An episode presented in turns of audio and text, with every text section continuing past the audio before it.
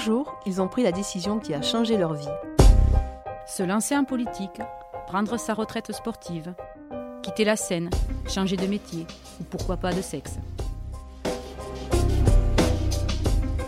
Je suis Corinne Saboureau. Je suis Estelle Devic. On vous présente Le jour où, le podcast qui vous raconte ces moments intimes. Pour ce tout premier épisode de l'année 2020, Maître Étienne Nicolo, je vais vous laisser revêtir la, la robe noire, le temps de faire les présentations. Homme de droit, pénaliste revendiqué, ténor du barreau des Pyrénées-Orientales depuis plus de 48 ans, vous avez fréquenté tous les prétoires de France, plaidé plus de 350 procès à la barre de cour d'assises, vous avez brillamment défendu la veuve et l'orphelin, tantôt côté accusé, tantôt côté victime. Parmi ces plus grandes affaires criminelles, qui ont notamment marqué le département, on se souviendra aujourd'hui du braquage avec prise d'otage du Crédit Lyonnais implanté quai Vauban en plein centre-ville de Perpignan. Ce 2 décembre 86, c'est un véritable scénario de polar qui se joue dans cette agence bancaire et se dénoue sur le tarmac de l'aéroport. Le fameux commissaire Broussard, à l'époque patron du RAID, est appelé en renfort avec son unité d'élite. Vous êtes également amené à intervenir et votre rôle va s'avérer déterminant. Racontez-nous ce jour où vous avez sauvé la vie de trois otages, retenus pendant plus de 9 heures par un commando au sang-froid redoutable. Le 2 décembre 1986 est pour moi un jour comme les autres. J'arrive au palais de justice à 14 heures, je dois plaider une affaire devant le tribunal correctionnel. Mais dans la salle des pas perdus, il règne une effervescence totalement inhabituelle. Des policiers, en tenue ou en civil, traversent en courant le hall d'entrée, des magistrats sortent précipitamment de leur bureau pour pénétrer celui d'à côté, et Anne Kayanakis, substitut du procureur, passe à ma hauteur. Et je la questionne, qu'est-ce qui se passe? Elle me répond, mais vous n'êtes pas au courant. Ce matin, au Crédit Lyonnais, sur le quai Vauban, il y a eu un hold-up. Trois individus armés et cagoulés sont entrés dans la banque qui a été cernée par la police. Les malfaiteurs sont partis dans leur fourgon avec trois otages, deux hommes employés de banque et une cliente, jusqu'à l'aéroport de Perpignan. Le trafic Renault y est immobilisé sur le tarmac. Face à la gravité de cette situation, le procureur de Perpignan et le préfet ont fait appel au RAID. Le RAID, on sait que c'est une unité d'élite spécialisée dans les opérations délicates, comme les prises d'otages, et cette unité a été créée par le commissaire Broussard, c'est le policier le plus connu de France. C'est lui qui a traqué Mesrine, et ce sont ces hommes qui l'ont abattu. Le commissaire Broussard est donc descendu en personne à Perpignan avec Ange Mancini et une quinzaine d'hommes du RAID dans un avion Transal contenant plusieurs 205, des véhicules au moteur surgonflé que le RAID utilisait alors pour des courses-poursuites. En fin de matinée, après leur arrivée, le procureur de la République de Perpignan, Paul-Louis Omeras, avait tenté en vain de négocier. Un peu plus tard d'ailleurs aussi, l'inspecteur Guy Armand avait lui aussi essayé de négocier avec euh, les malfaiteurs. Donc euh, je pose la question à Anne Kayanakis, est-ce qu'on connaît les preneurs d'otages On sait qui c'est? Et elle me répond, on sait qui c'est parce que pendant la prise d'otages, deux jeunes femmes sont arrivées et nous ont expliqué, ce sont deux de nos copains qui sont à l'intérieur. On les a interpellés, on les a interrogés, et on sait que le chef des preneurs d'otages est un Portugais. Un Portugais, moi, j'en connaissais un. Et sous forme de boutade, je lui dis J'en connais un de Portugais, mais c'est un type bien, hein. il s'appelle Dos Reis. Son visage change soudainement et elle me dit Vous le connaissez? Je lui réponds Oui. Dos Reis, ça n'est pas un client, c'est une sorte d'ami, quelqu'un pour qui j'ai une grande estime. Ça ne peut pas être lui. Et immédiatement, elle me dit Attendez une minute, j'appelle Broussard. Moins d'une minute après, elle revient dans le et me dit J'ai eu le préfet Broussard au téléphone, il veut vous voir. On me fait monter dans une voiture de police avec le substitut Kayanakis et en route vers l'aéroport, toute sirène hurlante. La route qui mène à l'aéroport est bloquée. Ce qui surprend le plus, c'est le calme anormal qui règne. Pas une voiture sur la route, pas un bruit, un silence impressionnant. Et même lorsque j'arrive devant les bâtiments de l'aéroport, je constate que rien ne bouge, même si sur le toit on voit des hommes tout habillés de noir, encagoulés, armés, couchés, immobiles et silencieux.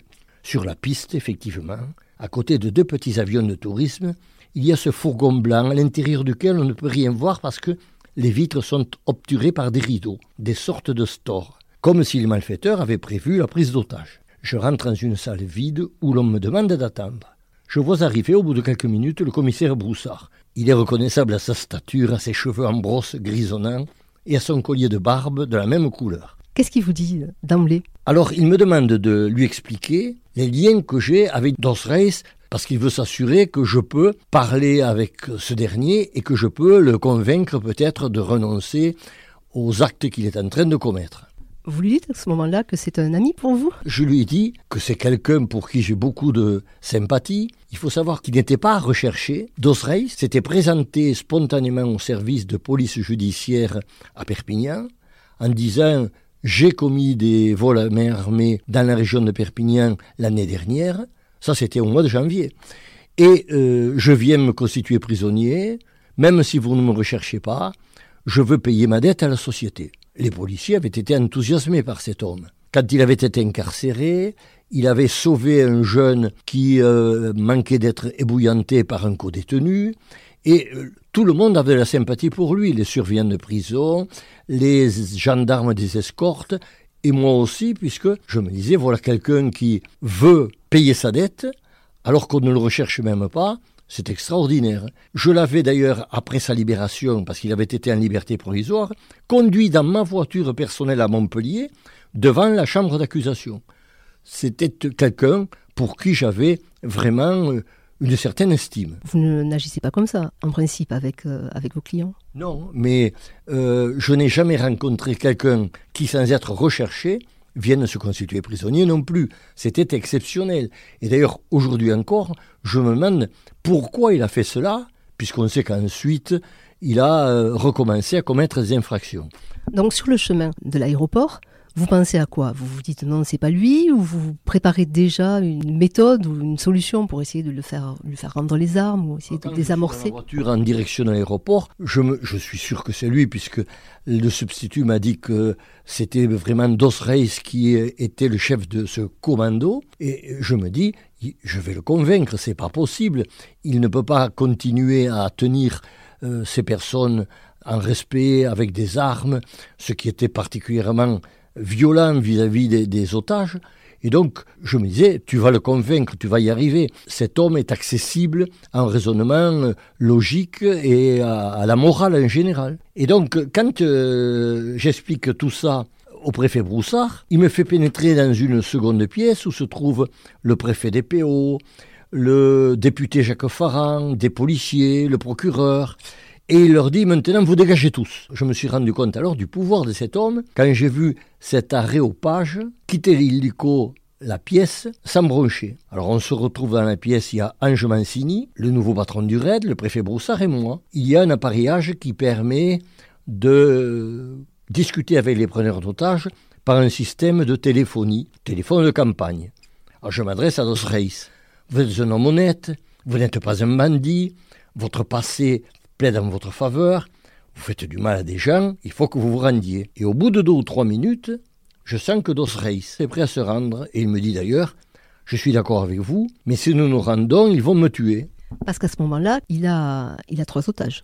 Ils sont trois hommes armés, avec trois otages, deux employés de la banque dans laquelle ils avaient pénétré, et une cliente de cette banque. Et quand il me dit je suis prêt à me rendre mais ils vont nous tuer, je lui dis écoutez, ni aucune crainte, je viendrai avec les policiers du RAID, ils ne vous abattront pas en ma présence. Dosrey semble à peu près convaincu, mais il euh, se hasarde à poser une autre condition.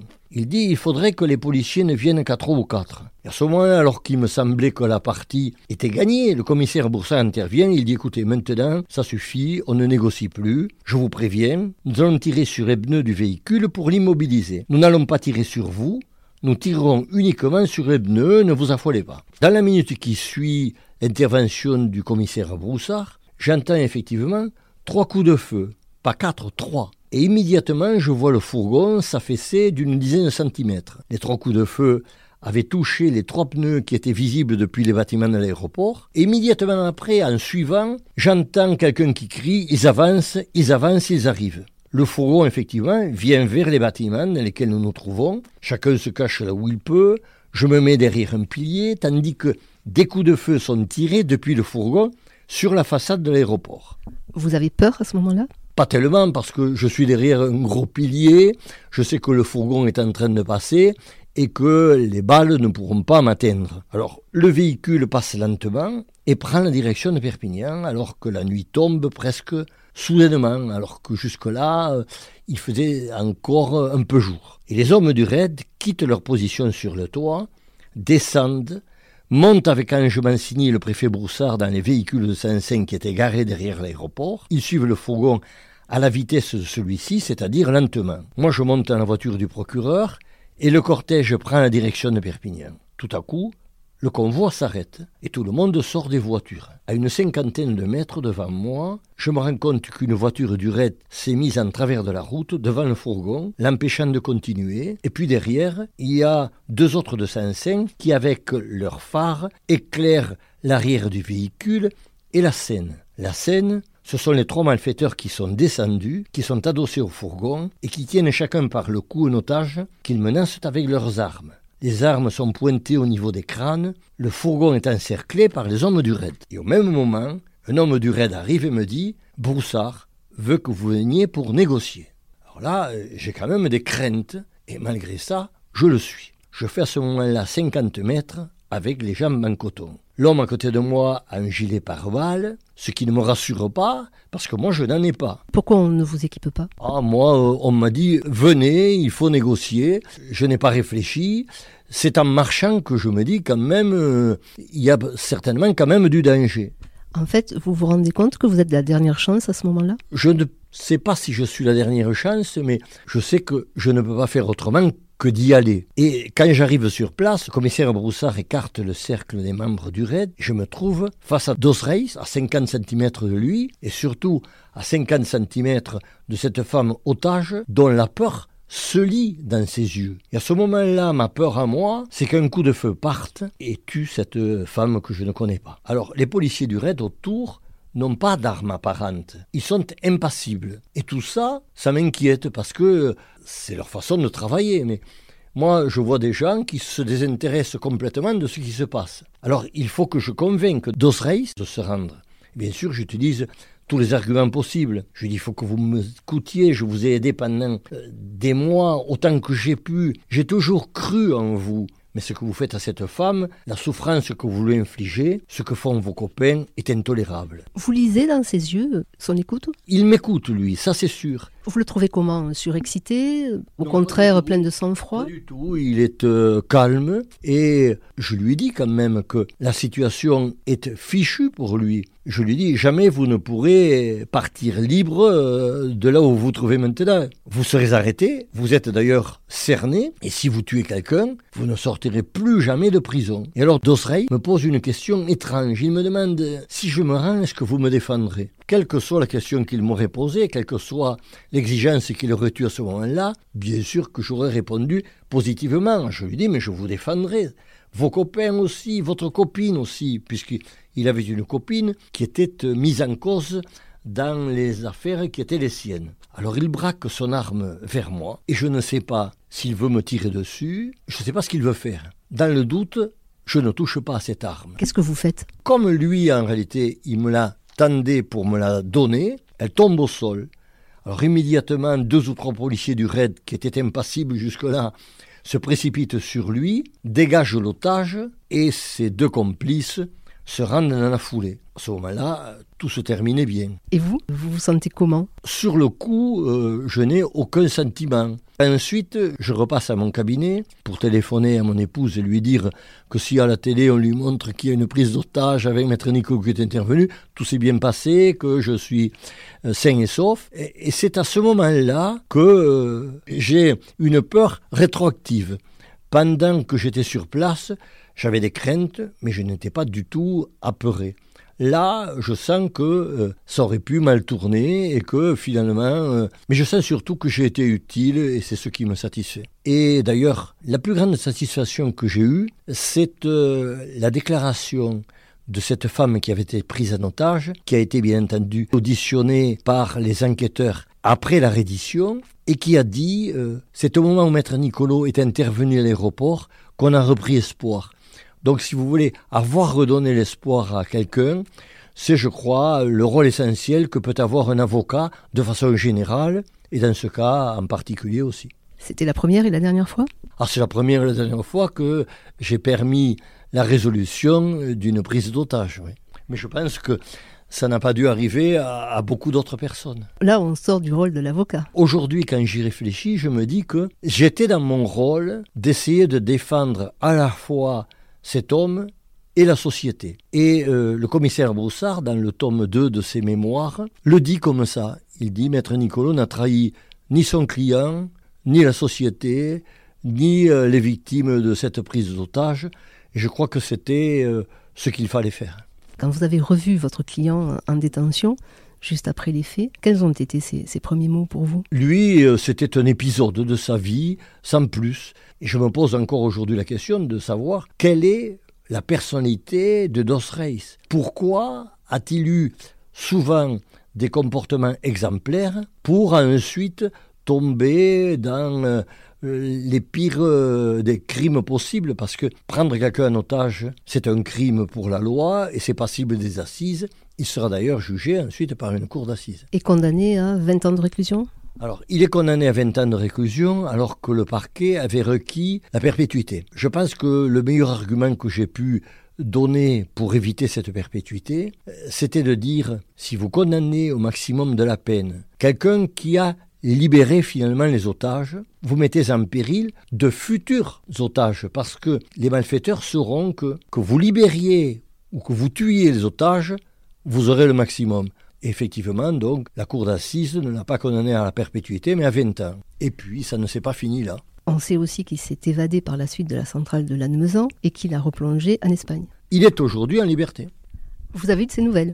Je n'ai plus de nouvelles depuis sa libération en France. Mais euh, chaque jour, je me dis peut-être qu'un journal va m'apprendre qu'il a fait quelque chose de nouveau. Ou que vous allez recevoir un petit coup de fil Oui, parce que je pense qu'il a confiance en moi, comme à l'époque où j'avais une confiance peut-être un peu trop naïve en lui. Vous venez d'écouter Le Jour où, un podcast produit par l'Indépendant.